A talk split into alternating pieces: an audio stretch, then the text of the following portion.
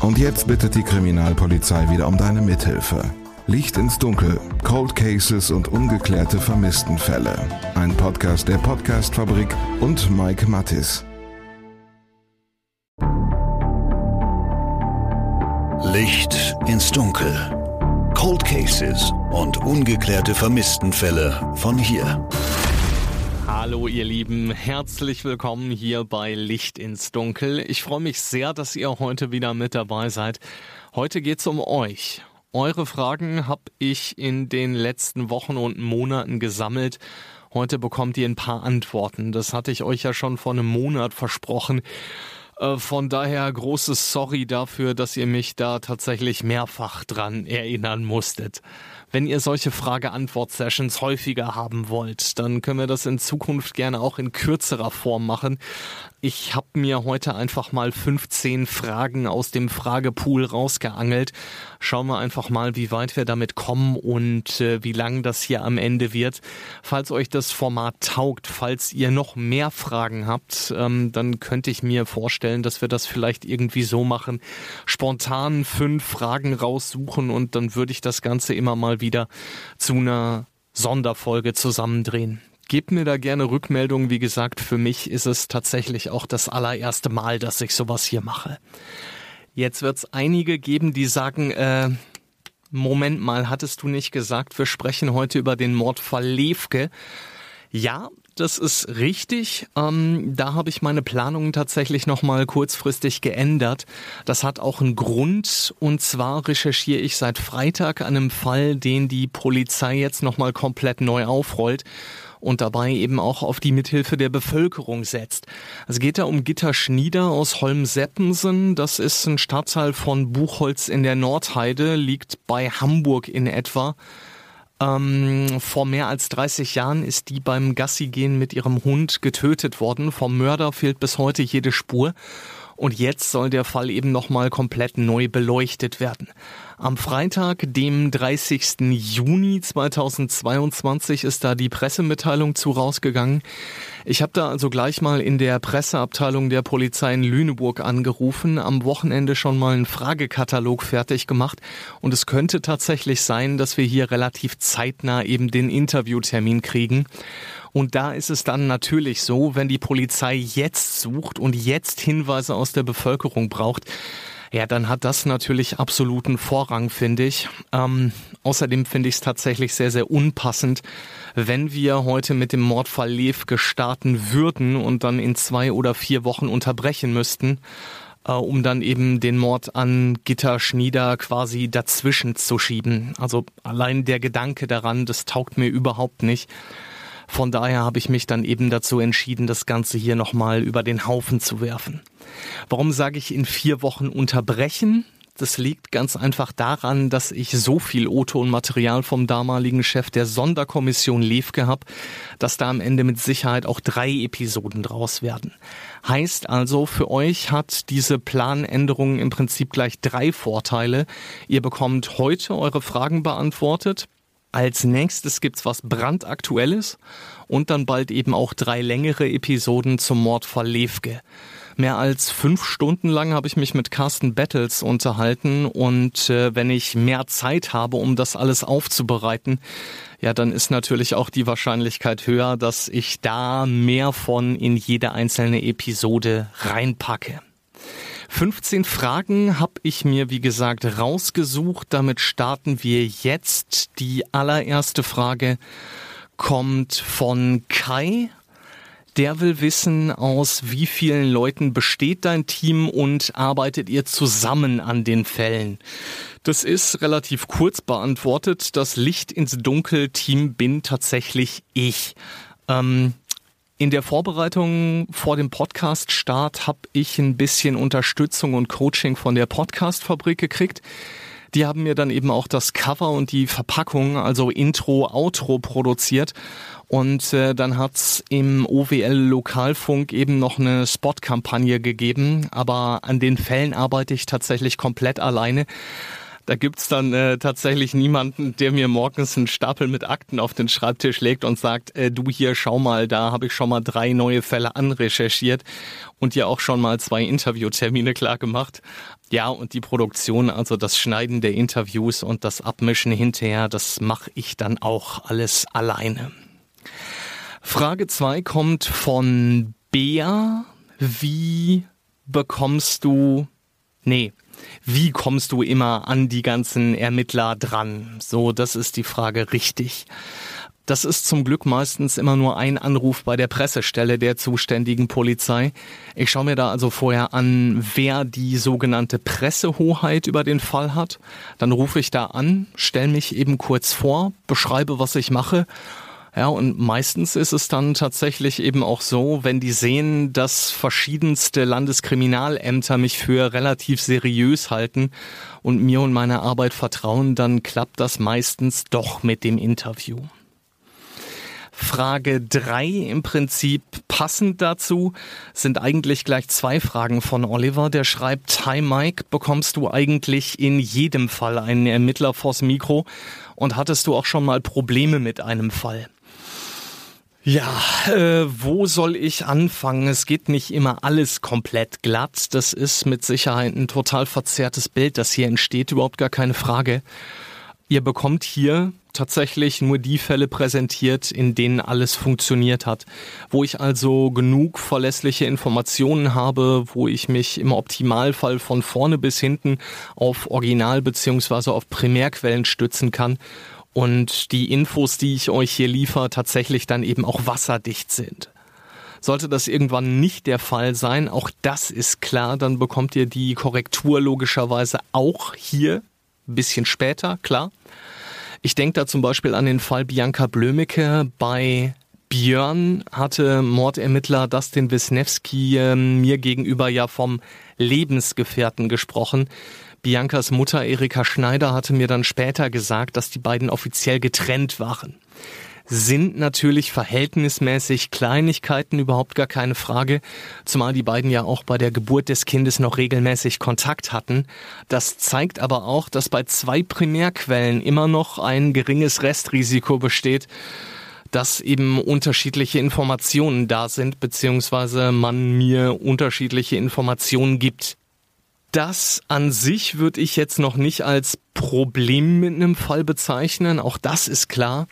Aber wenn man unterschiedliche Quellen hat und unterschiedliche Aussagen findet, dann muss man natürlich eben auch schauen, wie man die letzten Endes bewertet. Das gilt ganz klar auch für Zeitungsartikel und für andere Medienberichte. Auch da kann es vorkommen, dass man zu einem Fall beispielsweise unterschiedliche Angaben hat, die sich im Zweifelsfall dann auch einfach mal widersprechen. Das kriegt man eben nur dann geklärt, wenn man mit den Ermittlern oder möglicherweise eben auch mit den Angehörigen darüber spricht. Wenn beides nicht der Fall ist, also wenn ich weder Polizei noch Angehörige habe, dann wird's tatsächlich echt dünn. Da gibt's dann auch noch die Möglichkeit, über die zuständige Staatsanwaltschaft zu gehen.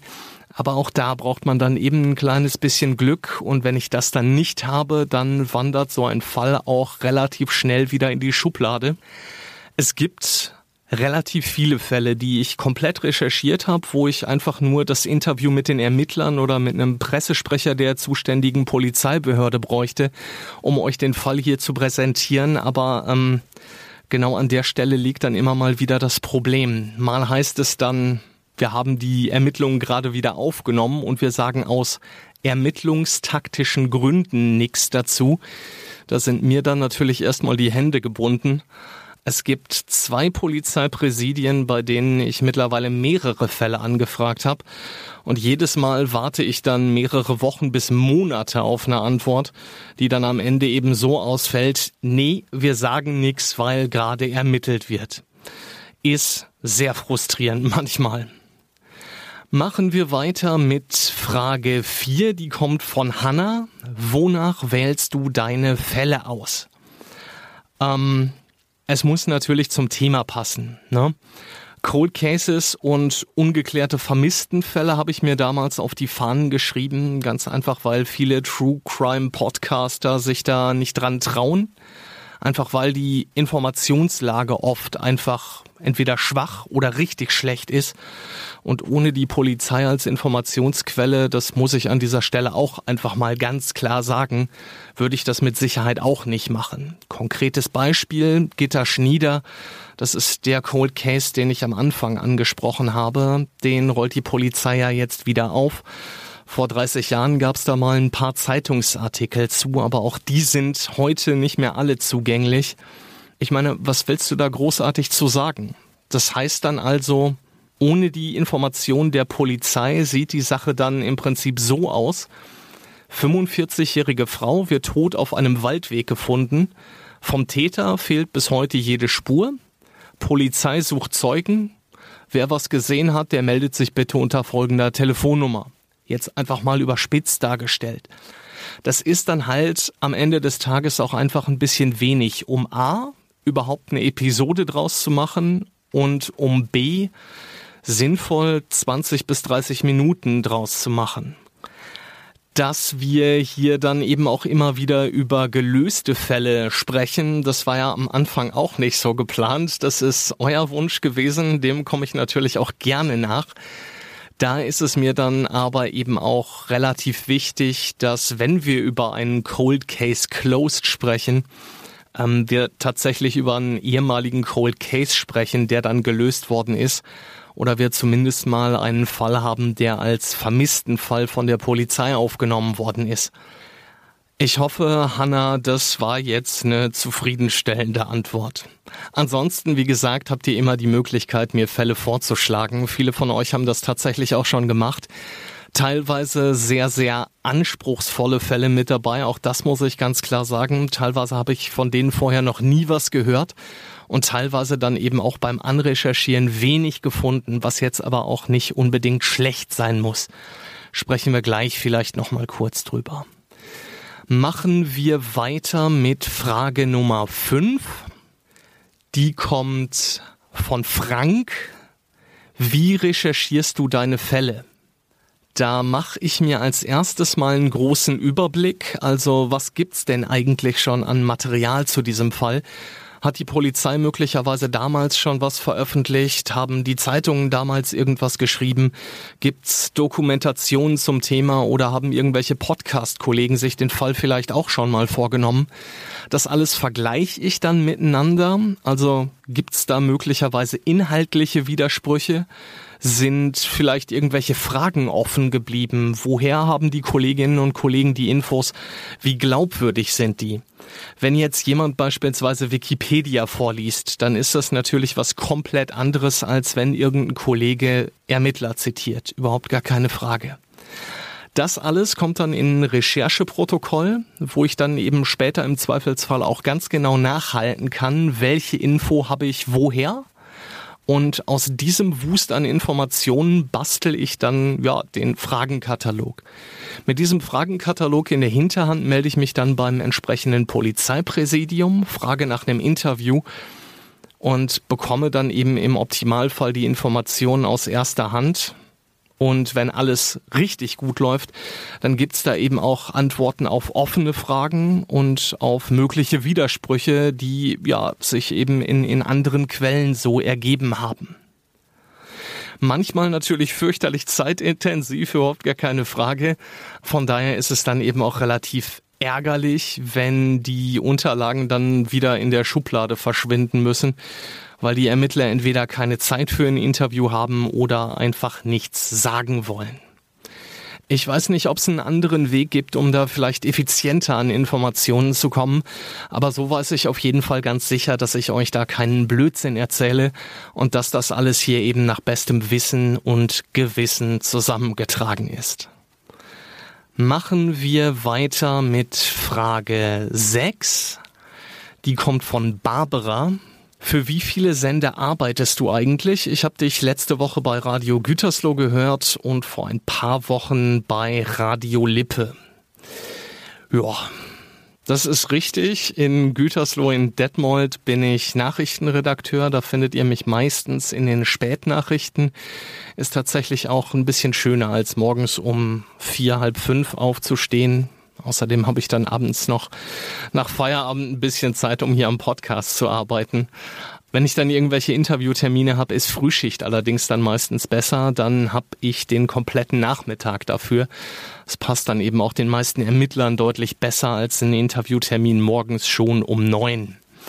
Ansonsten bin ich immer mal wieder in Warendorf bei Radio WRF. Da bin ich mehr oder weniger Mädchen für alles. Also Nachrichtenredaktion, Reporter, Producer. Früher habe ich da auch mal am Wochenende moderiert. In den News fühle ich mich allerdings deutlich wohler. Dass ich für drei Sender arbeite, hat natürlich auch einen Grund. Ich bin freier Journalist, das heißt also, ich brauche mindestens zwei verschiedene Auftraggeber. Scheinselbstständigkeit ist das Stichwort. Scheinselbstständigkeit ist nicht nur teuer, sondern auch strafbar, also keine gute Idee und von daher dann am Ende des Tages eben lieber drei verschiedene Sender. Ja, und damit sind wir im Prinzip auch schon bei Hassans Frage. Die passt hier thematisch ganz gut. Wenn wir schon von Straftaten sprechen, Hassan will wissen, hast du selbst schon mal ein Verbrechen begangen? Ähm, wer mich kennt, liegt jetzt wahrscheinlich lachend vorm mobilen Endgerät. Ähm, es gibt Menschen, die meinen Humor als Verbrechen bezeichnen. Vielleicht stehe ich ein kleines bisschen auf Wortspiele. Also je platter, desto besser. Damit kriegt ihr mich immer. Ansonsten muss ich euch tatsächlich enttäuschen. Was das angeht, bin ich einfach fürchterlich langweilig. Ich habe noch nicht mal einen Punkt in Flensburg äh, in meiner Kindheit irgendwie nicht mal eine Packung Kaugummi aus dem Supermarkt mitgehen lassen. Also, ja, nee. Also es liegt daran, Mama hat immer gesagt, du darfst nicht klauen. Dann habe ich halt eben auch nichts geklaut. Schönen Gruß an meine Eltern. Ähm, ja, vielen Dank für die gute Erziehung. Frage Nummer 8 kommt von Bernd. Hallo Mike, sag mal, wie lange arbeitest du denn in etwa an so einer Folge? Das, lieber Bernd, kann ich nicht so genau sagen. Das, das kommt einfach immer wieder drauf an, wie aufwendig so eine Recherche ist, wie weit ich fürs Interview fahren muss, wie gut mein Interviewpartner hinterher zu schneiden ist und ja, wie meine Tagesform beim Texten dann hinterher auch einfach ist. Ne? Es gibt Fälle, da bin ich der gefühlt 235. der was zum Thema macht. Dementsprechend gibt's dann natürlich eben schon verdammt viele Zeitungsartikel, Dokumentationen oder, oder andere Podcasts. Äh, da schaue ich dann ganz besonders genau hin, welche Infos da wo auftauchen, ob da möglicherweise eben auch Dinge nicht zusammenpassen, sich widersprechen. Und das dauert dann am Ende des Tages ja meistens sogar noch länger, als wenn es kaum Veröffentlichungen zu irgendeinem Thema gibt. Da bin ich dann vergleichsweise schnell beim Fragenkatalog für das Ermittlerinterview. Es gibt Fälle, da fahre ich fürs Interview bis zu drei Stunden. Es gibt Fälle, da fahre ich nur eine Dreiviertelstunde. Und es gibt Fälle, da fahre ich im Prinzip ja den, den kompletten Tag. Da bin ich einen kompletten Tag unterwegs. Also auch da gibt's große Unterschiede. Ich muss mir von Kollegen immer wieder anhören, warum tust denn dir das eigentlich an? Das geht doch heute auch alles per Teams, Skype und Co. und ansonsten halt per Telefon. Ja, ist richtig und mittlerweile klingt das von der Audioqualität auch tatsächlich nicht mehr so, als ob es ein Telefoninterview oder ein Skype-Interview wäre. Aber das ist für mich keine Option. Das, das nennt mich oldschool, das ist einfach so. Keine Ahnung, wieso, weshalb, warum. Interview heißt für mich immer noch, ich sitze mit meinem Interviewpartner in einem Raum. Ich sitze ihm gegenüber und wir sprechen über ein Thema. Also wenn nicht gerade Lockdown ist, dann sehr gerne face to face in einem Raum und auch was den Interviewpartner angeht, da gibt's hinterher natürlich immer Unterschiede. Es gibt Kommissare, die erzählen dir klar und deutlich, so und so ist es gewesen, das ist die Tat, wie sie sich vermutlich zugetragen hat. Das sind die Maßnahmen, die wir durchgeführt haben und das ist der Grund, warum wir den Täter bisher noch nicht haben. Da brauche ich dann teilweise vorne und hinten nur abzuschneiden, ein bisschen drumherum zu texten und dann steht die Episode. Ja, aber das ist tatsächlich dann eher die Ausnahme. Ähm, bei den meisten Ermittlern dauert das Schneiden hinten raus deutlich länger. Wie lange das hängt am Ende dann auch davon ab, ob sich der Ermittler jetzt eine Stunde für mich Zeit genommen hat oder ob ich einen kompletten Nachmittag bei ihm im Büro gesessen habe. Von daher äh, kann ich da auch leider nicht mal ungefähr sagen von bis. Das ist jedes Mal komplett unterschiedlich. Da gibt's dann eben leider auch keine Faustformel für.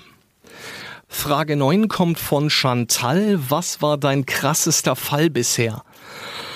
Ähm, ich glaube, ich würde das nicht in mega krass, medium krass, nicht ganz so krass und voll unkrass einteilen. Ich meine, es geht hier halt jedes Mal um Schicksal, ne? bei dem ein Mensch ums Leben gekommen ist und wo feststeht, dass er oder sie eben nicht wieder zurückkommt oder zumindest wo ein Mensch verschwunden ist und bis heute eben nicht klar ist, ob er jemals wieder auftaucht. Das ist mir bei jedem einzelnen Fall wahnsinnig wichtig. Ich glaube außerdem, dass die persönliche Betroffenheit da nochmal eine ganz große Rolle steht, wie nah uns so ein Fall geht. Wenn ich beispielsweise jetzt äh, einen Nachbarort habe, wo jemand umgebracht wird und der Täter ja einfach Jahrzehnte nicht gefunden wird, dann glaube ich, ist es wahrscheinlicher, dass ich das heftiger finde, als wenn das Verbrechen irgendwie 500 Kilometer weit weg passiert und wir mehr oder weniger überhaupt gar keinen Bezug dazu haben. Ich finde Fälle, bei denen es um Kinder und um junge Menschen geht, auch nochmal eine ganze Spur heftiger. Ganz einfach, weil die im Prinzip ihr Leben noch komplett vor sich hatten. Pläne, Ziele, Träume etc., die dann eben von jetzt auf gleich ausgelöscht werden. Das muss man so sagen, wie es ist. Äh, ich habe für mich aber auch festgestellt, dass ich Fälle, bei denen ich die Akte gesehen habe, deutlich länger mit mir rumtrage als Fälle, bei denen ich in Anführungsstrichen nur mit den Ermittlern über den Fall gesprochen habe. Das ist natürlich überhaupt gar keine Wertung, vollkommen klar, weil äh, grausam ist jedes dieser Verbrechen. Da müssen wir nicht drüber diskutieren. Es gibt aber auch Fälle, da weiß ich, da kann ich abends definitiv nicht dran arbeiten. Ganz einfach, weil mein Kopf sonst nicht zur Ruhe kommt und weil ich sonst möglicherweise auch nachts noch drüber nachdenke. Das interessiert mich jetzt. Wie, wie sieht das bei euch aus? Also, welche Fälle gehen euch ganz besonders nah? Könnt ihr sagen, warum? Ich, ich drehe den Spieß jetzt hier einfach mal um. Ähm, das geht nicht nur an Chantal, da hätte ich gerne möglichst viele Antworten drauf. Also schreibt mir gerne eine Mail, Kontakt findet ihr in den Show Notes oder einfach direkt per Instagram. Licht ins Dunkel Podcast ein Wort. Welche Fälle gehen euch besonders nah? Könnt ihr sagen, warum? Wie seht ihr das? Machen wir weiter mit Ritas Frage. Warum sind wir Menschen eigentlich so fasziniert von True Crime? Das frage ich mich tatsächlich seit mehreren Jahren. Verstehe ich auch nicht. Aber ich verstehe tatsächlich auch nicht, warum manche Frauen verurteilten Serienmördern Fanpost in den Knast schicken. Auch das gibt's ja immer wieder. Auch da habe ich bis heute keine vernünftige Erklärung für. Wobei, ähm, ich weiß auch nicht, warum ich jahrelang am besten einschlafen konnte, wenn Medical Detectives äh, nebenbei lief. Auch das wird jetzt der ein oder andere von euch sicherlich als nicht ganz normal bezeichnen.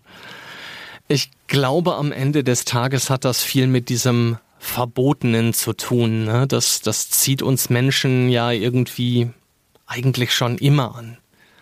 Ich meine, das, das ging ja damals anscheinend schon los mit verbotenen Früchten. Ne? Mal im Ernst, äh, ich kann mir tatsächlich auch vorstellen, dass es daran liegt, dass viele von uns auch einfach verstehen wollen, wie andere Menschen so böse Dinge tun können. Dinge, zu denen sie vielleicht irgendwie auch selber nicht imstand wären. Dann wäre es vielleicht auch eine Frage von Macht. Auch das fasziniert uns Menschen ja eigentlich schon immer, ne? Wenn ihr eine Theorie dazu habt, auch da, schickt mir gerne eine kurze Mail, schickt mir gerne eine kurze Direktnachricht. Ich glaube, wir machen einfach mal eine kleine Diskussionsrunde dazu auf. Wenn ich euch erzähle, was ich dazu denke, dann will ich jetzt auch wissen, was ihr dazu sagt. Frage 11, die nächste, kommt von Tobi. Welche Podcasts hörst du privat? Angefangen hat das alles mit dem Kollegen Philipp Fleiter und Verbrechen von nebenan. Es ist äh, ganz, ganz großer Sport. Wahnsinnig gut recherchiert, wirklich unterhaltsam. Ähm, man merkt da tatsächlich, dass der Mann absoluter Vollbru äh, Vollblutprofi ist. Und in äh, Kombination mit unserer Radio Gütersloh Frühmoderatorin Tanina Rottmann unschlagbar. Also das feiere ich tatsächlich jedes Mal wie ein kleines Kind. Da fühle ich mich manchmal selbst wie, wie, ja, wie ein Fanboy im Prinzip. Lange habe ich tatsächlich überhaupt gar keine Podcasts gehört und das ging dann eben mit Verbrechen von nebenan los. Ansonsten habe ich früher ganz gerne auch mal Downset Talk gehört. Das ist ein American Football Podcast für die, die jetzt ganz große Fragezeichen in den Augen haben. Mittlerweile habe ich aber einfach nicht mehr die Zeit, mir zwei bis drei Stunden lang einen Podcast anzuhören. Äh, ich mag es, wenn Informationen wirklich kompakt auf den Punkt gebracht werden. Darf gerne auch ein bisschen unterhaltsam sein, gerne mit ein bisschen Humor. Schwierig wird's dann für mich, wenn's in belangloses Gelaber übergeht. Gibt ansonsten noch ein paar True Crime Podcasts, die ich momentan echt gerne höre. Von Mord und Totschlag ist mit dabei. Steffis Recherchen wahnsinnig gut. Tolle Stimme, super sympathisch präsentiert, also absolute Empfehlung.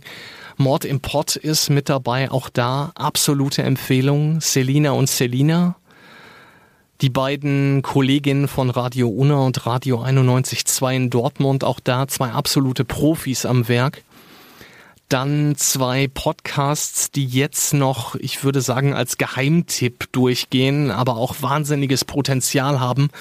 Unverhofft kommt Mord mit Sophie quasi gerade erst gestartet. Da bin ich durch Zufall mal drauf gestoßen. Da geht's mir aber eben auch so ein bisschen wie mit äh, Steffi Löschmann. Auch bei der vergesse ich immer mal wieder, dass die eben keinen journalistischen Hintergrund hat. Wirklich gut gemacht, wirklich gut präsentiert. Mord auf Sächsisch. Das wäre so der letzte True Crime Podcast, den ich momentan suchte.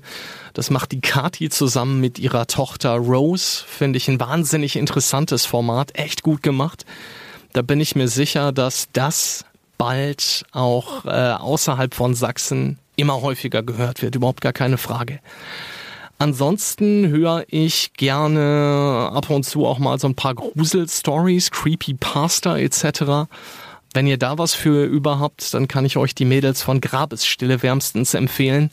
Die Erzählweise der beiden äh, hat mir schon die ein oder andere Gänsehaut eingebracht. Und last but not least, schaurig schön, das geht in eine ähnliche Richtung. Die Geschichten sind im Gegensatz zu Grabestille allerdings frei erzählt. Grundsätzlich lässt sich aber sagen, alle Jungs und Mädels, die ich euch da gerade genannt habe, freuen sich mit Sicherheit auch über euren Besuch. Also, wenn ihr die nicht eh schon hört, hört da auf jeden Fall mal rein. Wie gesagt, wärmste Empfehlung. Machen wir weiter mit Frage Nummer 12. Die kommt von Sina. Sina möchte wissen, welche Fälle planst du als nächstes? Ja, habe ich ja schon am Anfang angedeutet, der Cold Case Gitter Schnieder aus Holm-Seppensen aus dem Landkreis Harburg wird der nächste Fall werden. Wie gesagt, ganz einfach, weil die Cold Case Unit in Lüneburg den Fall neu aufrollt und jetzt gerade eben öffentlich um Hinweise bittet. Danach geht's dann weiter mit äh, einem Fall aus der Reihe Cold Case Closed. Auch den hatte ich ja schon angekündigt, der Mordfall Levke. Da sind drei Episoden zu geplant, ganz einfach, weil Soko-Leiter Carsten Battles mir sehr, sehr ausführlich Rede und Antwort gestanden hat und die Ermittlungen eben auch in einen Gesamtkontext einordnet. Finde ich wahnsinnig interessant, das will ich euch nicht vorenthalten. Ansonsten habe ich momentan noch ein paar Fälle in der Schublade, an denen ich recherchiere oder recherchiert habe. Teilweise hängt's da aber eben an den Ermittlern. Da komme ich in manchen Fällen momentan nicht so voran, wie ich gerne würde. Und Außerdem bin ich die Tage mal wieder bei Ina Ruhoff gewesen, die Anwältin meines Vertrauens. Ihr habt es auf Instagram mitgekriegt. Wir haben uns da über Indizienprozesse unterhalten. Dazu wird es dann eben im Laufe des Sommers auch eine kleine Sonderfolge geben. Last but not least arbeite ich momentan an einem kleinen Talk-Format. Da dürft ihr euch dann auch eventuell über ein, zwei Sonderfolgen freuen. Da werde ich mich mit Kolleginnen und Kollegen über einzelne Fälle unterhalten. Im Optimalfall sind das dann natürlich Fälle, die ich euch hier schon vorgestellt habe. Planungen dazu laufen. Erste positive Rückmeldungen habe ich auch schon. Ihr dürft also gespannt sein, was da noch kommt. Erstmal geht's dann jetzt aber in eine kleine Recherchepause. Dazu erzähle ich euch dann gleich nochmal ein bisschen mehr, wenn ich auch die 15. Frage beantwortet habe. Frage 13 können wir kurz machen, weil ich da der falsche Ansprechpartner bin. Jule will wissen, was verdient man denn mit so einem Podcast? Muss ich tatsächlich passen? Ähm, ja, auf diese Frage habe ich keine Antwort. Die 14 kommt von Lara. Hi Mike, ich überlege gerade selbst einen Podcast zu starten. Mit was für einem Mikro arbeitest du und was kostet das Ding? Ich weiß jetzt nicht, ob ich das hier irgendwie als unbezahlte Werbung kenntlich machen muss oder nicht. Ansonsten denkt euch bitte hier dieses Werbepling. Wie gesagt, äh, für die, für die nachfolgende Produktinformation bekomme ich keine Kohle und äh, Lara ist auch nicht die Service-Mitarbeiterin beim Technikdealer meines Vertrauens. Das ist mir wichtig an dieser Stelle. Also, ich arbeite mit einem Yellowtech IXM. Das ist mehr oder weniger das, das Reporter-Mikro, mit dem, soweit ich weiß, mittlerweile fast alle NRW-Lokalradios arbeiten. Da habe ich es jedenfalls kennengelernt und ich muss sagen, seitdem will ich auch einfach mit nichts anderem mehr arbeiten. Das Geile an dem Ding ist, dass ich die Lautstärke da nicht anpassen muss, ganz einfach, weil der Pegel automatisch eingestellt wird.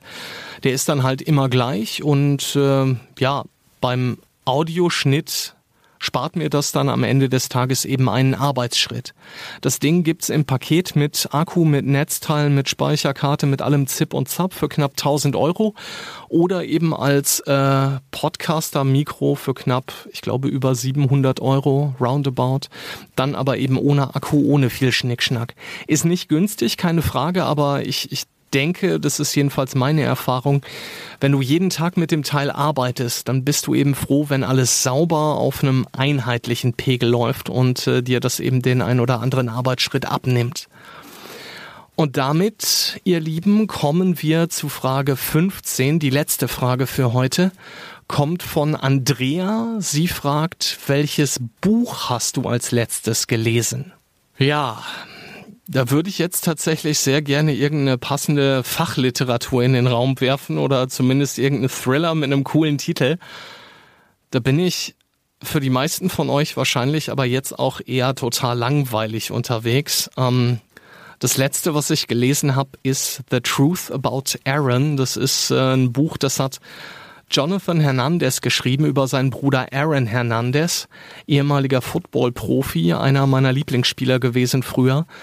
Der ist allerdings 2015 wegen Mordes zu lebenslanger Haft verurteilt worden, stand 2017, meine ich, wäre es gewesen, auch nochmal vor Gericht. Da ging es dann um einen Doppelmord, den er angeblich auch begangen haben soll. In dem Prozess ist er dann allerdings aus Mangel an Beweisen freigesprochen worden und äh, vier Tage später hat er sich dann offenbar in seiner Zelle erhängt. All das schildert äh, Jonathan Hernandez eben aus seiner Sicht. Ist eine ziemlich krasse Nummer, muss ich sagen. Ich habe mich immer wieder dabei erwischt, wie ich gedacht habe, boah shit, wie kann denn in einem Leben, das nach außen hin jedenfalls so perfekt aussieht, so unfassbar viel schieflaufen. Naja, und auf der anderen Seite ist er halt jemand, der mindestens einen Mann umgebracht hat. Und da tue ich mich dann immer schwer mit Mitleid. Ich weiß nicht, ob das nachvollziehbar ist. So, ihr Lieben, das wär's für heute.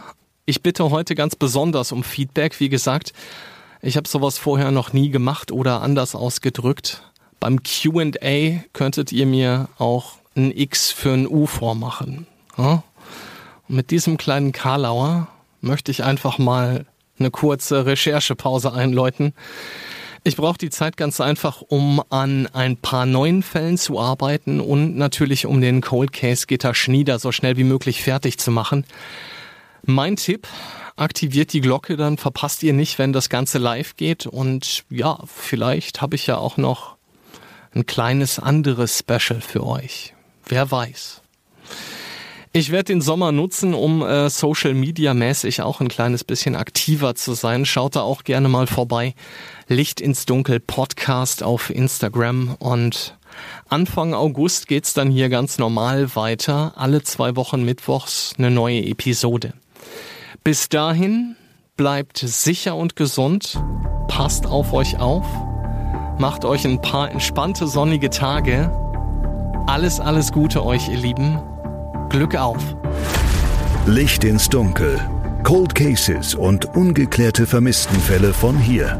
Eine Produktion von Mike Mattis und der Podcastfabrik.